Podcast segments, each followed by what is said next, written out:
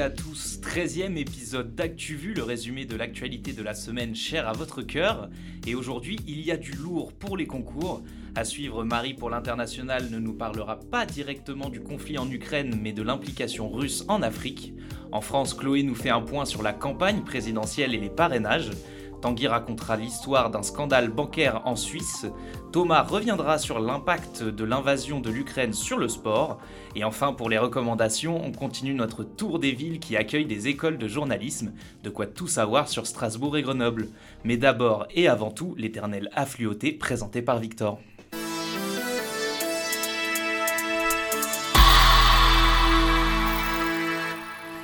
63 personnes au moins sont décédées sur un site d'extraction d'or au Burkina Faso lundi 21 février.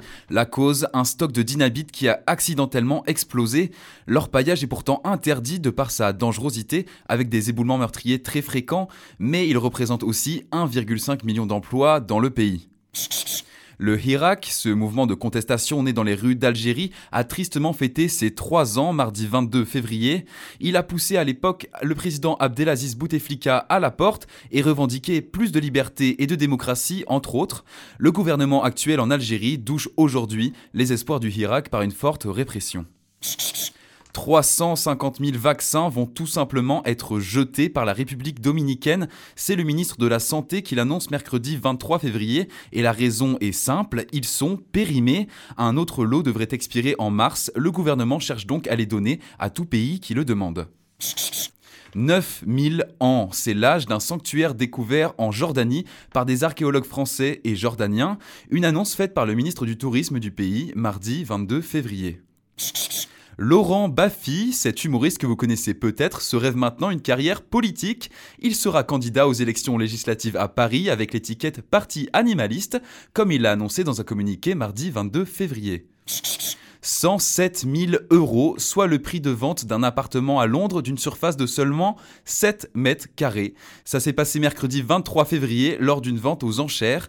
Son ancien propriétaire le louait aux particuliers à la pas si modique somme de 960 euros par mois. Everybody knows the rules. You are entitled to a beautiful new blue passport. We did it, Joe. God bless you all. C'est la guerre aux portes de l'Europe. L'invasion de l'Ukraine sur ordre de Vladimir Poutine fait la une de tous les journaux. Marie, aujourd'hui, tu nous expliques que le conflit ne se joue pas uniquement à la frontière russe. La nouvelle est passée presque inaperçue alors qu'en début de semaine le monde avait les yeux rivés sur l'Ukraine. Quatre militaires européens ont été arrêtés en Centrafrique. Les soldats portaient alors les couleurs de la MINUSCA, une force des Nations Unies qui intervient en RCA. Chargés d'escorter un chef d'état-major de l'opération, ils ont été interpellés à l'aéroport de Bangui, la capitale.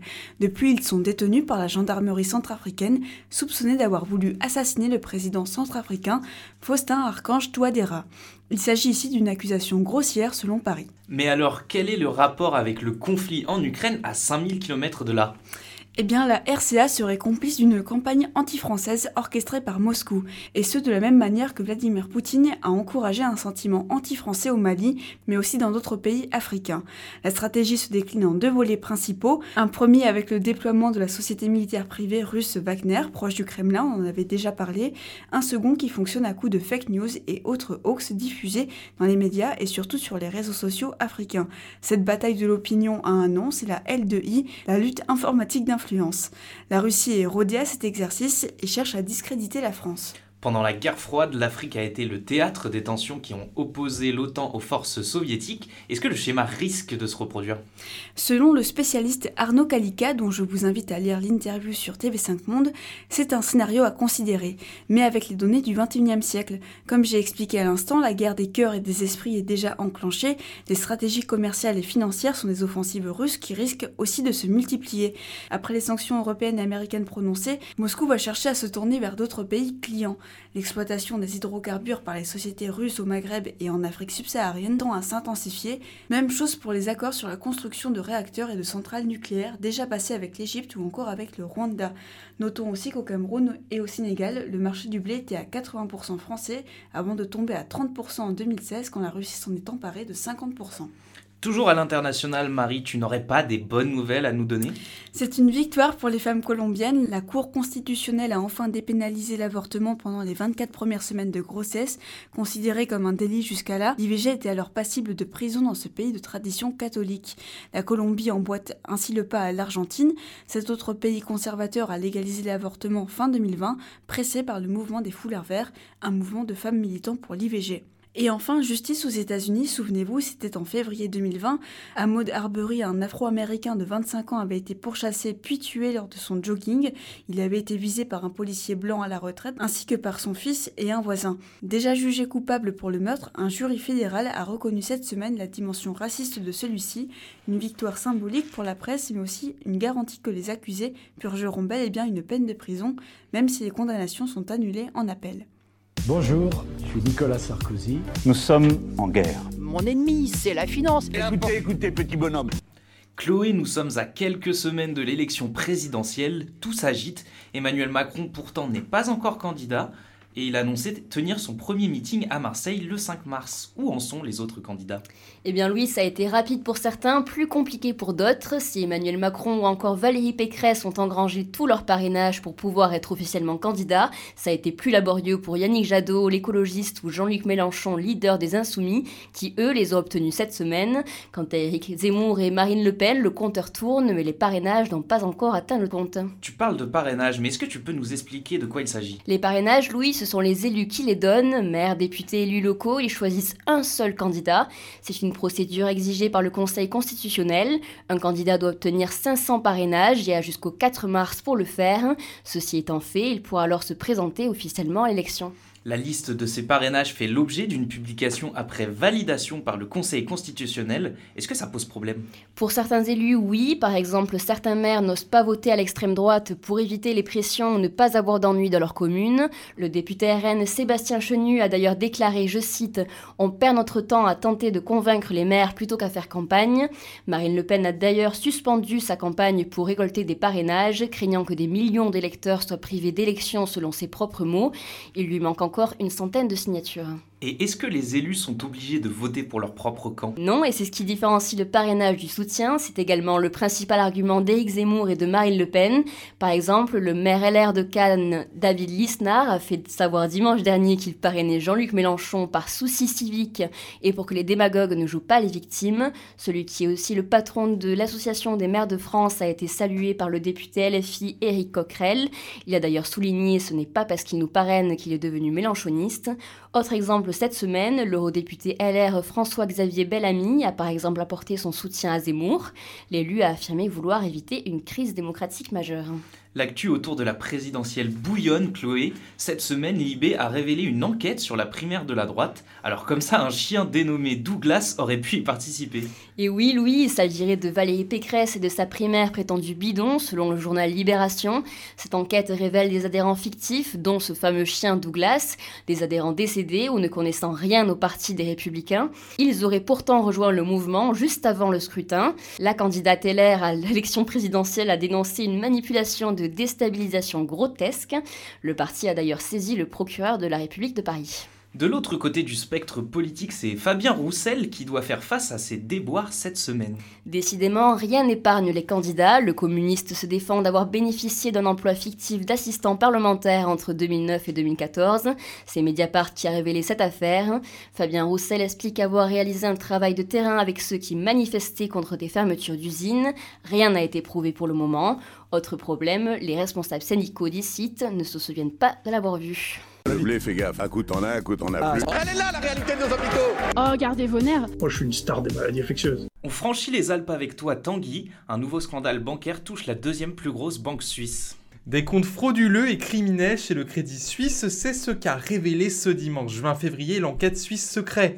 Un consortium de médias a étudié pendant un an des données de la banque qui avait fuité. Les 152 journalistes ont mis à jour des comptes illicites hébergés par l'établissement entre 1940 et 2021.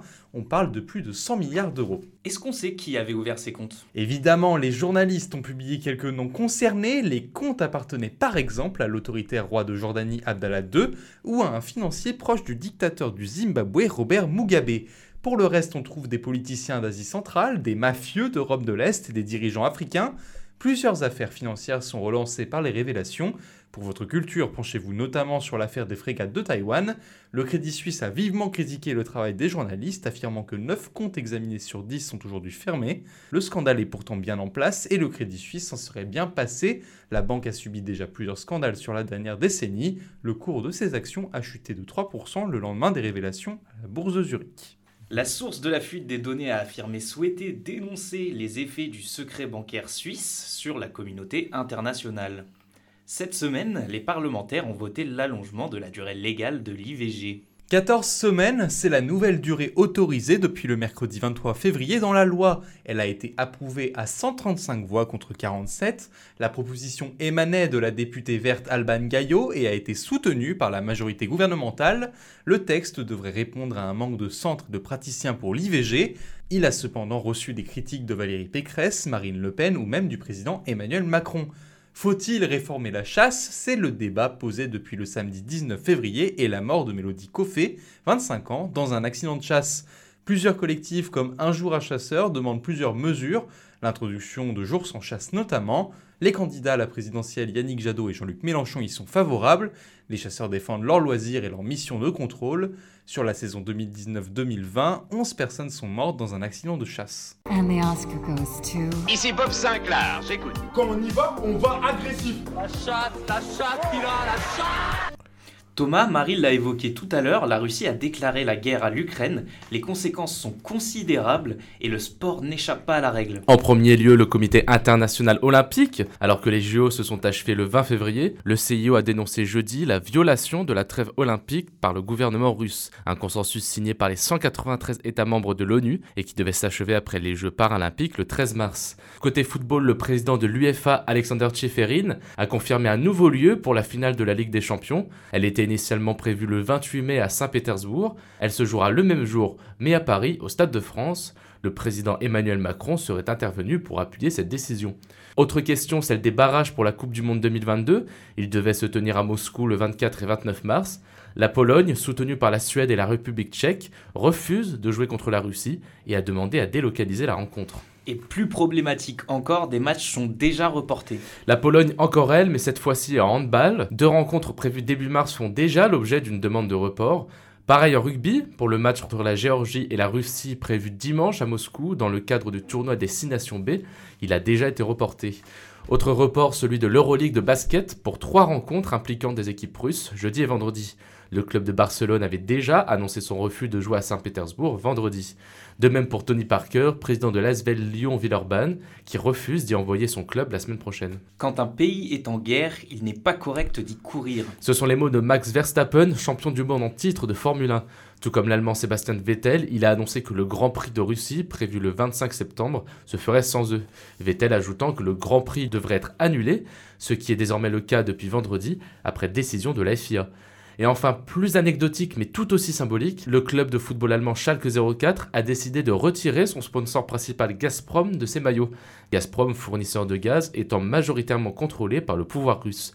Mais une question se pose, Schalke se passera-t-il aussi des financements de Gazprom? Une question à laquelle le club va sûrement devoir répondre. Thomas, cette semaine, pas d'actualité culturelle, mais plutôt des conseils, c'est ça? Exactement, parce qu'outre le journalisme, ma grande passion, c'est le cinéma.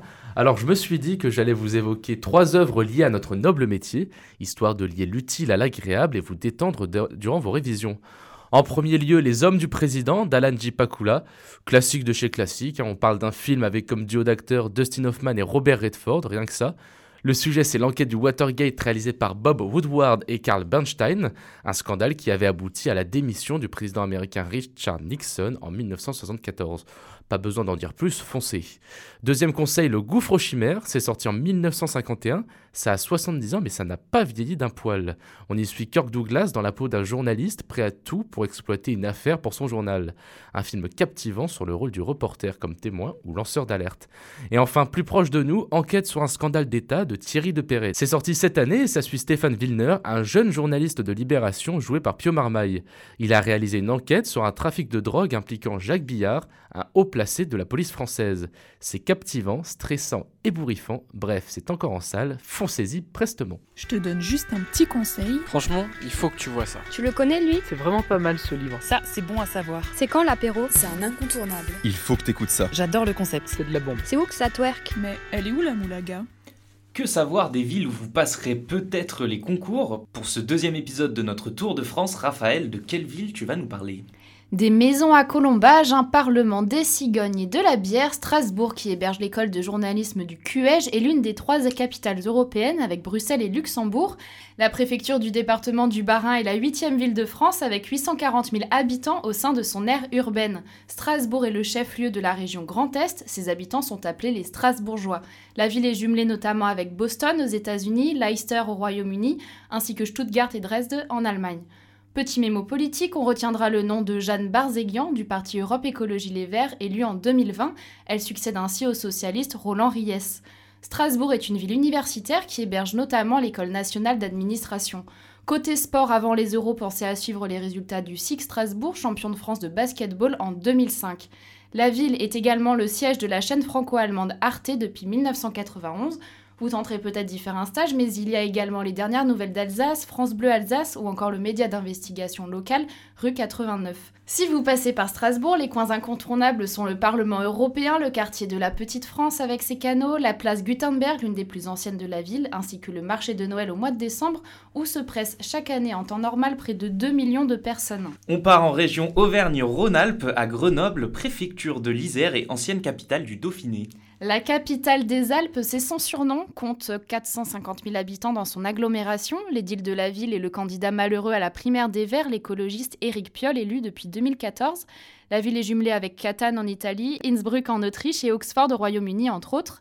Grenoble, c'est une ville de sport d'hiver. Elle a notamment accueilli les Jeux Olympiques d'hiver en 1968. Côté médias, on y retrouve le siège de la rédaction du Dauphiné Libéré. Lors d'une petite balade à Grenoble, vous passerez sûrement par la Grande Rue, la place Grénette et le palais du Parlement du Dauphiné. Côté papilles, le gratin dauphinois, les pâtes lustucrues, la biscuiterie brun ou le chocolatier c'est moi, tous viennent de Grenoble. Enfin, en sport, on pensera au hockey sur glace avec les brûleurs de loup et au FC En foot. C'est la fin de cette deuxième étape. Ces anecdotes sont bien entendu non exhaustives. Avant les oraux, je vous invite à lire les médias locaux pour vous familiariser un peu plus en profondeur avec l'actualité locale et c'est tout pour moi.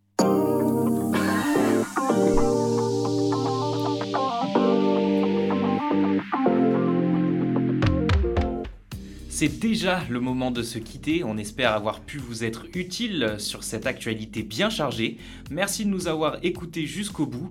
Petite pensée pour Tanguy à la technique et Marie au montage. On se retrouve la semaine prochaine avec sûrement plein de nouvelles choses à raconter. N'oubliez pas de nous suivre sur nos réseaux Insta, Facebook, Twitter.